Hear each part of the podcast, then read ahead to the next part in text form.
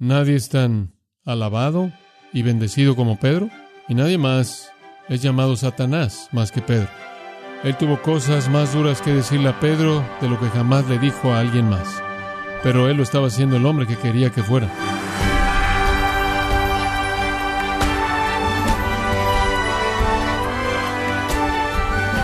Sea usted bienvenido a este su programa Gracias a vosotros con el pastor John MacArthur. A pesar de que el significado del nombre Pedro es piedra, sus acciones no siempre fueron sólidas como una roca. Sin embargo, ¿cómo fue que Dios transformó a Pedro en una piedra vital para edificar a su iglesia? Bueno, hoy el pastor John MacArthur, en la voz del pastor Luis Contreras, nos va a dar una descripción detallada de Pedro para que podamos apreciar la transformación del líder de los doce discípulos, parte de la serie Los hombres del Maestro, en gracia a vosotros. El Señor reconoció en Pedro el material correcto en bruto para el liderazgo. Digo, estoy convencido de que Pedro era el líder antes de que alguien lo reconociera. Creo que él simplemente se apoderaba. Así era, simplemente él era lo que era el material en bruto, el material en bruto de liderazgo. Fue Pedro quien preguntó, ¿cuál es la recompensa de aquellos que dejamos todo para seguir a Jesús? En Mateo capítulo 19, ahora que hemos dejado todo para seguir, ¿cuál va a ser nuestra recompensa? Me gustaría saber. Preguntas. Pedro quien preguntó de la higuera cuando se secó, por favor, ¿me podrías explicar eso, Marcos 11? Fue Pedro quien pidió el significado de las cosas que Jesús dijo acerca del acercamiento del fin en Marcos 3, él quería una explicación completa y después de que a Pedro se le dijo que iba a morir como mártir, él dijo, bueno, ¿qué acerca de Juan? El Señor dijo, no te debe importar si él vive hasta la segunda venida. Y después los rumores se esparcieron por la iglesia que Juan iba a vivir hasta la segunda venida y el Señor tuvo que corregir eso al escribir unos cuantos versículos en Juan 21.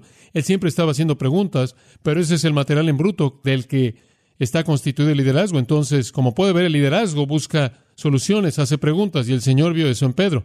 Hay un segundo elemento de liderazgo que creo que es importante y es que toma la iniciativa, toma la iniciativa. El liderazgo siempre toma la iniciativa y usted ve eso con Pedro.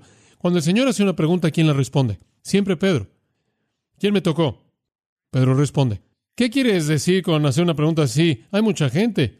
Te están empujando por todos lados. Digo, él simplemente tomó la iniciativa. ¿Quién dicen los hombres que soy yo? Tú eres el Cristo, el Hijo del Dios viviente. ¿Te vas a ir? Nos vamos a ir siempre respondiendo, siempre tomando la iniciativa. Y yo diría que la tercera cosa que usted ve en el liderazgo, en el material en bruto de liderazgo, es que siempre están donde está la acción, siempre ahí en medio de la acción. Viven la vida con una nube de polvo alrededor de ellos. Eso es simplemente parte del liderazgo, crean cosas. Digo, de todos los discípulos, ¿quién se aventó de la barca y caminó sobre el agua? Pedro. La gente siempre dice, oh, Pedro, no tienes fe, te hundiste. ¿Cree usted que Pedro no tuvo fe porque él se hundió? Hay once hombres que ni siquiera se salieron de la barca. Entonces, antes de que usted acuse a Pedro, dése cuenta de dónde estaba él. La gente dice, bueno, Pedro negó al Señor, sí, pero él estaba en el lugar en donde él fue confrontado con eso, porque él tuvo la suficiente valentía de seguir hasta la casa del sumo sacerdote. Los otros se habían ido. Digo, él siempre estuvo en medio de la acción. Él siempre estaba en donde estaban pasando las cosas. Y cuando la resurrección vino, ¿quién fue el primero que estuvo ahí? Pedro y Juan. Ahí Pedro simplemente salió corriendo y rebasó a Juan, quien se quedó allá afuera y entró a la tumba. Juan, en cierta manera, bajó la velocidad conforme llegaron ahí y usted sabe, Pedro siguió en medio de todo. Creo que el Señor vio ese material en bruto, ese deseo por conocer, ese tipo de espíritu iniciador y donde está la acción. Sucedió cuando Pedro estaba ahí. Simplemente pasaron las cosas. Digo, usted lo ve en el libro de Hechos por 12 capítulos. A donde quiera que él va, cosas sorprendentes suceden por todos lados. Ahora, aprendemos un poco de él acerca de ese material en bruto al considerar su nombre. Su nombre fue Simón, un nombre muy, muy común. Él fue el hijo de Jonás o Juan. Él era un pescador por oficio y él vivió con su hermano Andrés en una aldea llamada Bethsaida y más adelante se mudaron a Capernaum. Él estaba casado porque el Señor sanó a su suegra. 1 Corintios 9 hay una palabra muy interesante. Pablo está diciendo ahí, él dice, los apóstoles o los predicadores tienen el derecho de tener una hermana como esposa. Esto es una hermana cristiana como esposa, así como Cefas. Él estaba casado y es probable a partir de lo que Pablo dice aquí que de hecho se llevaba a su esposa con él en la misión apostólica. Él fue a donde quiera que iba con su esposa. Entonces, bien pudo haber sido que los doce también, en cierta manera, tenían ahí su, su escolta familiar que estaba con ellos también. Él estaba casado, él era un pescador llamado Simón, nombre común, oficio común, un estatus matrimonial común, pero el hombre simplemente tenía cierto material en bruto que el Señor vio. Entonces, debido a su naturaleza, él tendía a ser tan cambiante y él era vacilante. Creo que el Señor cambió su nombre para tratar de forzarlo en su manera de pensar subliminal para que fuera lo que él quería que fuera y convirtió su nombre a Pedro, lo cual significa que piedra. Entonces, al principio debe haber sido una especie de contradicción. ¿Piedra? Piedra, ven para acá. Y cada vez que él decía eso, él estaba pensando, tengo que ser sólido, tengo que ser firme, tengo que ser una piedra. Porque eso básicamente no lo caracterizaba. Pero creo que el Señor le dio ese nombre simplemente para comenzar a forzar su manera de pensar en cierta dirección. Cada vez que el Señor quería hablarle, podía designar lo que él quería decir simplemente por la manera en la que se dirigía a él. Si decía piedra, Pedro entendía una cosa, un mensaje. Si él decía Simón, él entendía otra cosa. Si él decía Simón Pedro, Simón Piedra, había cierta ambivalencia. Ahora, él es llamado Simón, él es llamado Simón Pedro y es llamado Pedro. Y es interesante, simplemente como un panorama general, no siempre es coherente, pero él siempre es llamado Simón en dos casos. Número uno, en el caso secular como dice en Marcos 1 en la casa de Simón, o en Lucas 4, la suegra de Simón, o en Lucas 5, versículo 3, la barca de Simón, o en Lucas 5, creo que es el versículo 10, dice Simón, los compañeros de pesca de Simón, también dice en Hechos 10 que Cornelio encontró la ubicación de Simón. En otras palabras, cuando usted simplemente quiere designarlo de una manera secular, simplemente quiere identificarlo con una barca, una casa, un lugar o lo que sea, simplemente Simón. Ese es su nombre secular terrenal. Ahora, Simón también es usado cuando él está siendo reprendido por el pecado. Entonces él es Simón secular y él es Simón pecaminoso. Cuando el Señor quiso concentrarse en su pecaminosidad, por ejemplo, él estaba ahí en la barca y estaba dudando al Señor y él probablemente estaba quejándose en silencio. En Lucas 5 dice, esto es ridículo, sabes, esto es ridículo. Y el Señor dice, arroja tu red en cierto lugar de la barca para que pesques y apenas puedes ver ahí al hombre quejándose, hombre, esto es ridículo, piensa que no sabe lo que estamos haciendo, pescamos de profesión, él nos va a decir, ya sacó tantas peces, inmediatamente él dijo, apártate de mí, Señor, porque soy que un pecador. El Señor desenmascaró su pecado y lo llamó Simón. Él es Simón en su pecaminosidad, Simón en su identidad secular, así era él. Pero el Señor lo va a hacer una roca, una piedra, firme, un cimiento, una piedra viva como dice en su pequeña epístola primera de Pedro. Ahora, ¿cómo es que usted toma un nombre y toma este tipo de material en bruto y lo hace un líder? En primer lugar, usted reconoce ese material en bruto, usted reconoce lo que está ahí, y nuestro Señor vio eso en él, y estuvo dispuesto a hacer lo que tenía que hacer para llevarlo a donde quería que estuviera. Y eso nos lleva al segundo punto. El Señor prepara un líder, número uno, al escoger el material en bruto correcto, y número dos, al producir las experiencias correctas. Él trajo a su vida las experiencias correctas. Usted aprende primordialmente de la experiencia. Y Él permitió que Pedro tuviera algunas experiencias que cambiaron su vida. Si iba a transformar al hombre, Él tenía que traer algunas cosas a su vida. En primer lugar, lo que yo llamo su revelación, su gran revelación. El Señor le dio a Pedro la más grande revelación. En Juan capítulo 6, Jesús había presentado el mensaje tremendo de sí mismo como el pan de vida en Galilea. Y algunas personas no podían entenderlo y algunos de sus discípulos se fueron, algunos de ellos simplemente lo dejaron y ya no lo siguieron. El versículo 66 dice, y Jesús entonces le preguntó a los discípulos, ¿acaso queréis iros también vosotros? Y Simón Pedro dice, Señor, ¿a quién iremos? Tú tienes palabras de vida eterna. Y creemos y estamos seguros de que tú eres el Cristo, el Hijo del Dios viviente.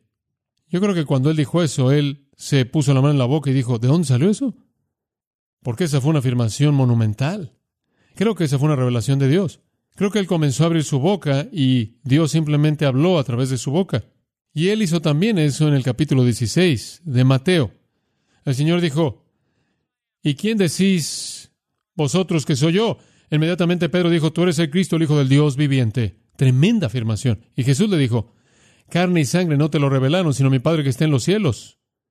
En otras palabras, él dijo, esa es una revelación. Él estaba transformando a este hombre al decirle que Dios quería usar su boca. Que Dios podía hablar a través de él. Él le dio la experiencia de la revelación porque un día él iba a ponerse de pie en Pentecostés y él iba a predicar la revelación de Dios. Y un día él iba a tomar una pluma y él iba a escribir la revelación de Dios. Y Jesús lo preparó con una experiencia reveladora. Le dio el sentido de que Dios estaba moviéndose, Dios estaba ahí, esta gran revelación. Qué gran experiencia. Y después lo llamó su gran recompensa. El Señor le dio una gran recompensa, una promesa tremenda en Mateo 16. Después de esta confesión, Jesús dijo en el versículo 18, te digo, tú eres Pedro, tú eres piedra, pero sobre esta cama de roca, él usó un término diferente ahí, sobre la roca de tu confesión, edificaré mi iglesia y las puertas del Hades no prevalecerán contra ella. Ahora observe, y a ti te daré las llaves del reino de los cielos. Hombre, él le dice, Pedro, voy a darte a ti las llaves del reino de los cielos. ¿Qué es eso? Tú, amigo mío, vas a abrir el reino. ¿En serio? ¿Quién predicó el primer gran sermón apostólico? Pedro, el día de Pentecostés. ¿A quién se lo predicó? A los judíos. ¿Quién guió al primer gentil a Cristo? Pedro. ¿Quién fue? Hechos 10. Cornelio. Él abrió a los judíos. Él abrió, por así decirlo, el reino para los gentiles. Él fue el que abrió la puerta. Y el Señor también le dio esa misma promesa, por cierto, al resto de los apóstoles, y la extendió a lo largo de todas las épocas a todos aquellos quienes por la proclamación del Evangelio abrieron la puerta al reino. Cada vez que yo predico el Evangelio, tengo esa llave en mi mano. Pero Pedro fue el primero. Una gran revelación y un gran honor. Una gran recompensa. Pero también tiene que ver su gran reprensión. Mismo capítulo, Mateo 16, versículo 21. Hombre, Pedro se está sintiendo bien. Hombre, él está recibiendo revelaciones. Cuando él abre su boca, él puede estar hablando o Dios puede estar hablando. Y eso es bastante emocionante. No solo eso, el Señor dice, tienes la llave, vas a abrirlo. Y él está sintiéndose como un líder. Y entonces a partir de ese momento Jesús comenzó a mostrar a sus discípulos que tenía que ir a Jerusalén y sufrir muchas cosas de los ancianos y los principales sacerdotes y los escribas y ser matado y resucitar en el tercer día. Jesús está diciéndole que va a morir, él va a sufrir. Me gusta esto, versículo 20. Después Pedro lo tomó, ahora, espera un minuto, ¿lo tomó? Es correcto. Y comenzó a reprenderlo. ¿Tomó a quién? Al Señor, al Creador del universo. Él le dijo, ven conmigo, tenemos que corregirte. Increíble. El hombre, digo, él se estaba sintiendo bien, yo, yo soy el líder, tengo las llaves ahora, voy a comenzar a usarlas. Tú eres el primero. Siempre es el peligro en el liderazgo, ¿verdad? No sabe en dónde están sus límites. Él lo tomó y no sé si lo tomó del brazo, lo jaló a los arbustos o qué, pero él dijo, reprendiéndolo, que esto nunca te acontezca, mientras que yo esté a cargo no va a pasar y yo te prometo eso. Él debe haber tenido, usted sabe, una especie de, de sentido de autoridad ahí. El Señor lo vio y le dijo, quítate de delante de mí, Satanás. ¡Wow! Esa es una lección muy clara. Me eres tropiezo porque no miras las cosas que son de Dios, sino las que son las de los hombres. No conoces el plan de Dios y estás pensando desde el punto de vista humano. Quítate delante de mí, Satanás. Su boca acababa de ser usada para Dios y ahora su boca fue usada para Satanás. Y ahora le estaba haciendo exactamente lo que Satanás había hecho en la tentación, le estaba tratando de desviar a Cristo de la cruz. Y Pedro estaba tan disponible para el diablo como lo estaba para Dios y esa es una gran lección que aprender para un líder. Usted se coloca en una posición en donde Dios puede usarlo usted y entre mayor es el potencial de ser usado por Dios, mayor es el potencial de ser usado por Satanás. Esa es una gran lección. Él enseñó acerca de la capacidad de revelación, le enseñó acerca del poder en la recompensa de tener las llaves, le enseñó acerca del potencial de ser usado por Satanás. Experiencias tremendas aprendiendo mientras que lo hacía. Después llegamos en cuarto lugar a lo que llamo esta gran rechazo, su gran rechazo. ¿Sabe una cosa? Él tiene tanta confianza, el hombre simplemente emanaba confianza, inclusive confianza torpe, más allá de lo que es real, más allá de lo normal. Él tenía tanta confianza. Versículo 33 de Mateo 26. Pedro respondió y le dijo, el Señor acaba de hablar de la profecía acerca del pastor siendo azotado, herido y las ovejas se iban a esparcir y él estaba diciendo que todos los discípulos me van a dejar y van a oír. Pedro respondió y dijo, aunque todos los hombres te dejaren debido a ti, yo nunca te dejaré. Yo no soy como todos los hombres, yo estoy por encima de los demás. Ellos te pueden dejar, pero nunca haré eso. De cierto, te digo que esta noche antes de que el gallo cante, me negarás tres veces. Y Pedro le dijo, aunque tenga que morir contigo, no te voy a negar. No voy a hacer eso, confianza. Y me gusta esto. Y también dijeron todos los discípulos, así como si fueran patos de hule. Si Pedro lo dijo, estamos de acuerdo. Él era el líder. Él era un líder. Pedro tiene razón, no vamos a hacer eso. Su gran, gran confianza. Pero él rechazó. Él rechazó. Y negó a Jesús. Capítulo 26, versículo 69. Él está fuera del patio y una joven vino a él diciendo, tú también estabas con Jesús de Galilea. Lo negó delante de todos. No sé lo que dices. Cuando él se fue, otra mujer lo vio y les dijo lo que estaban ahí. Este también estaba con Jesús de Nazaret y de nuevo él negó con juramento, no conozco al hombre. Y después alguien que estaba ahí le dijo a Pedro, ciertamente tú eres uno de ellos porque tu manera de hablar te refleja. Y él comenzó a maldecir y a jurar diciendo, no conozco al hombre. Inmediatamente cantó el gallo. Y Pedro se acordó de las palabras de Jesús y salió y lloró amargamente. ¿Cree usted que esa fue una lección? Hombre, qué lección, qué lección, qué experiencia. Él tuvo una experiencia de una gran revelación, una gran recompensa, de una gran reprensión, de un gran rechazo. Y después, en últimas, él tuvo una experiencia que llama una gran recomisión en el capítulo 21 de Juan. Simplemente, rápidamente, Juan 21, el Señor lo restauró. Me amas, versículo 15, sí. Me amas, versículo 16, sí. Me amas, versículo 17. Entonces alimenta mis corderos, alimenta mis ovejas, alimenta mis ovejas. Y finalmente, al final del versículo 19, él dice, sígueme, Pedro, sígueme. Y Pedro finalmente siguió. Esa fue su recomisión. Y no fue una experiencia muy emocionante. Pedro se había ido a pescar y el Señor no lo dejó que pescara pescado alguno y él llegó a la playa y el Señor le dio una experiencia que nunca olvidaría mientras que viviera y él lo confrontó con su falta de amor que fue demostrado por su desobediencia. Ahora usted puede añadir todo eso. Su gran revelación, su gran recompensa, rechazo, reprensión y recomisión, todas esas, esas fueron las experiencias clave de su vida y guiaron a lo que yo llamo su gran realización. Él se volvió el hombre que Dios quería que fuera. Él realmente se convirtió en ese hombre. Y todas esas experiencias fueron parte de hacerlo, ese hombre. Pero hubo un tercer elemento. Jesús, para ser un líder, necesita el material en bruto correcto, las experiencias correctas y, en tercer lugar, las lecciones correctas.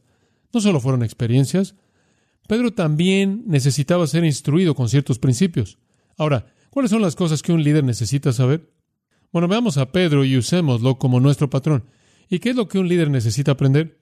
Usted tiende a ser alguien que tiene confianza, tiende a ser expresivo, tiende a ser agresivo. La primera lección que un líder necesita aprender es sumisión. Y entonces él enseñó a Pedro eso. En Mateo capítulo 17 el Señor dijo, ahora Pedro, tú vas a ir a pescar y vas a atrapar el pez y el primer pez que pesques vas a meter tu mano en la boca y va a haber una moneda ahí y entonces vas a poder pagar nuestros impuestos. Ahora, conociendo a Pedro, usted podría haber asumido que Pedro no le habría puesto atención a los impuestos. Él no habría pagado nada de impuestos al sistema romano. Le habría dicho, oye, estamos en este asunto del reino, estamos avanzando, no tengo tiempo de meterme con los impuestos, no tengo tiempo de meterme con este mundo pasajero, pero Jesús le enseñó a ser sumiso a la autoridad que es ordenada por Dios. Y él aprendió su lección.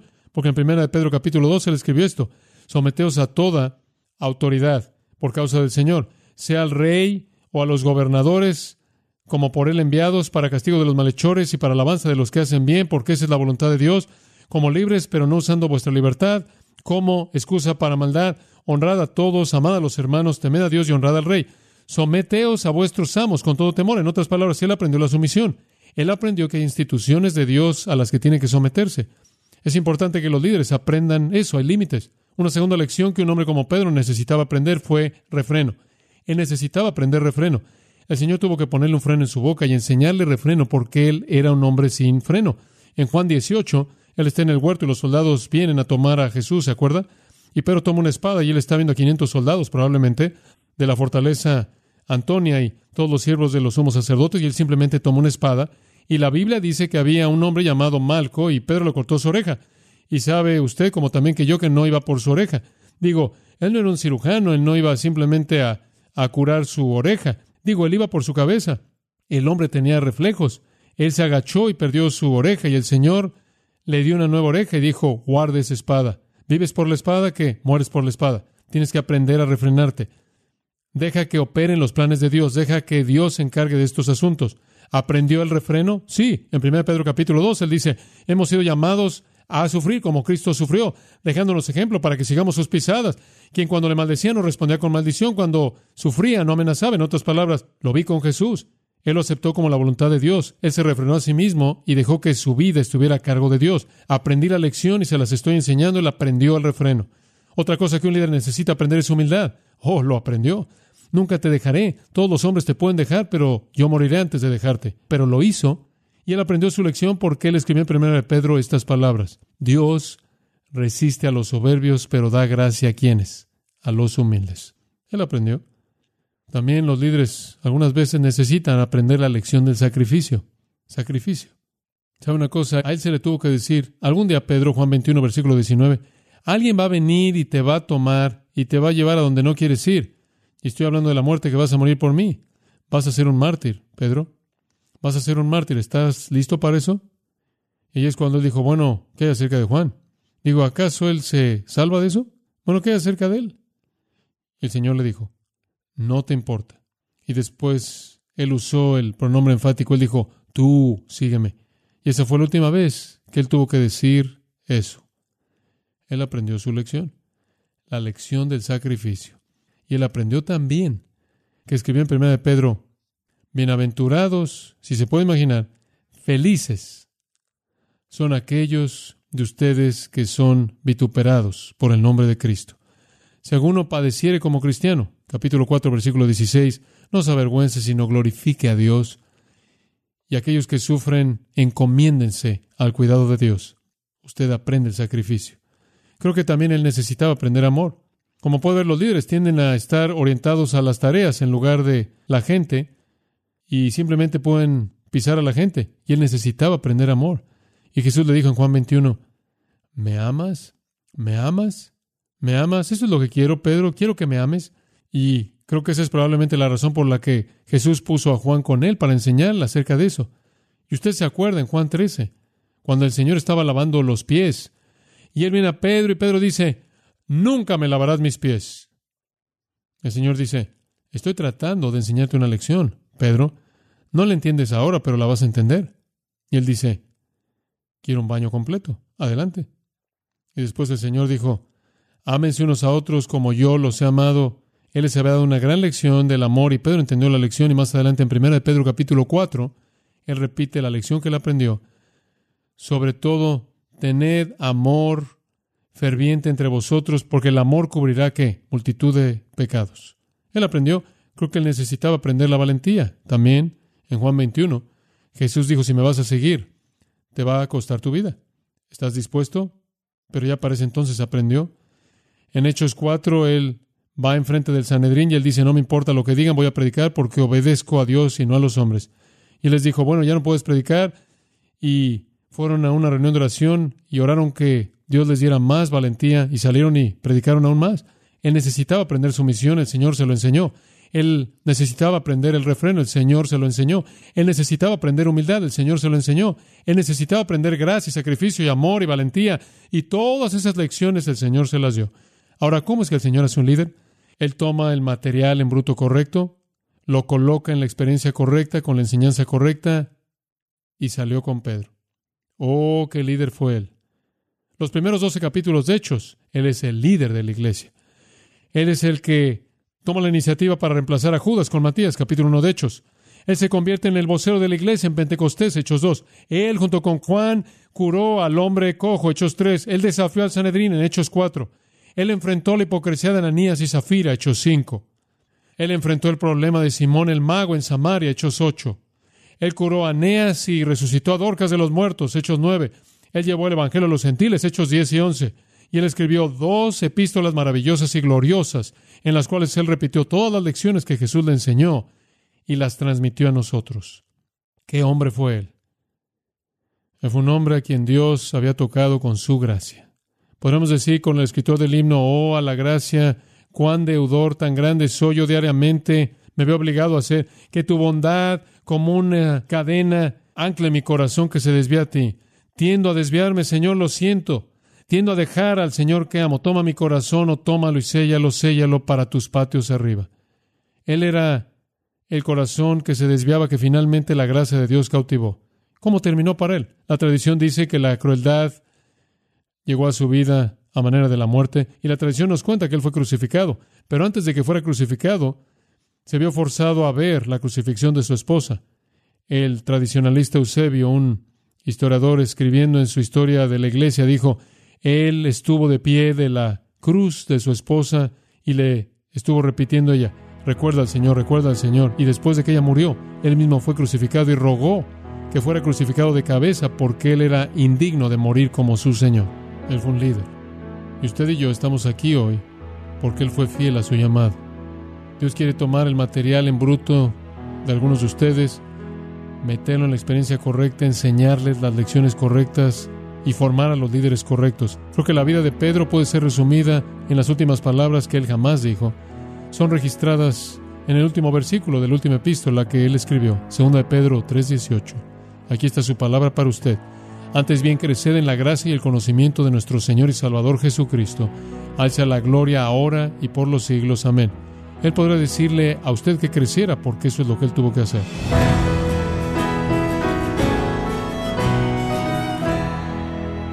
El pastor John MacArthur nos mostró cómo Dios usó de una manera poderosa, sorprendente a este hombre con debilidades llamado Pedro.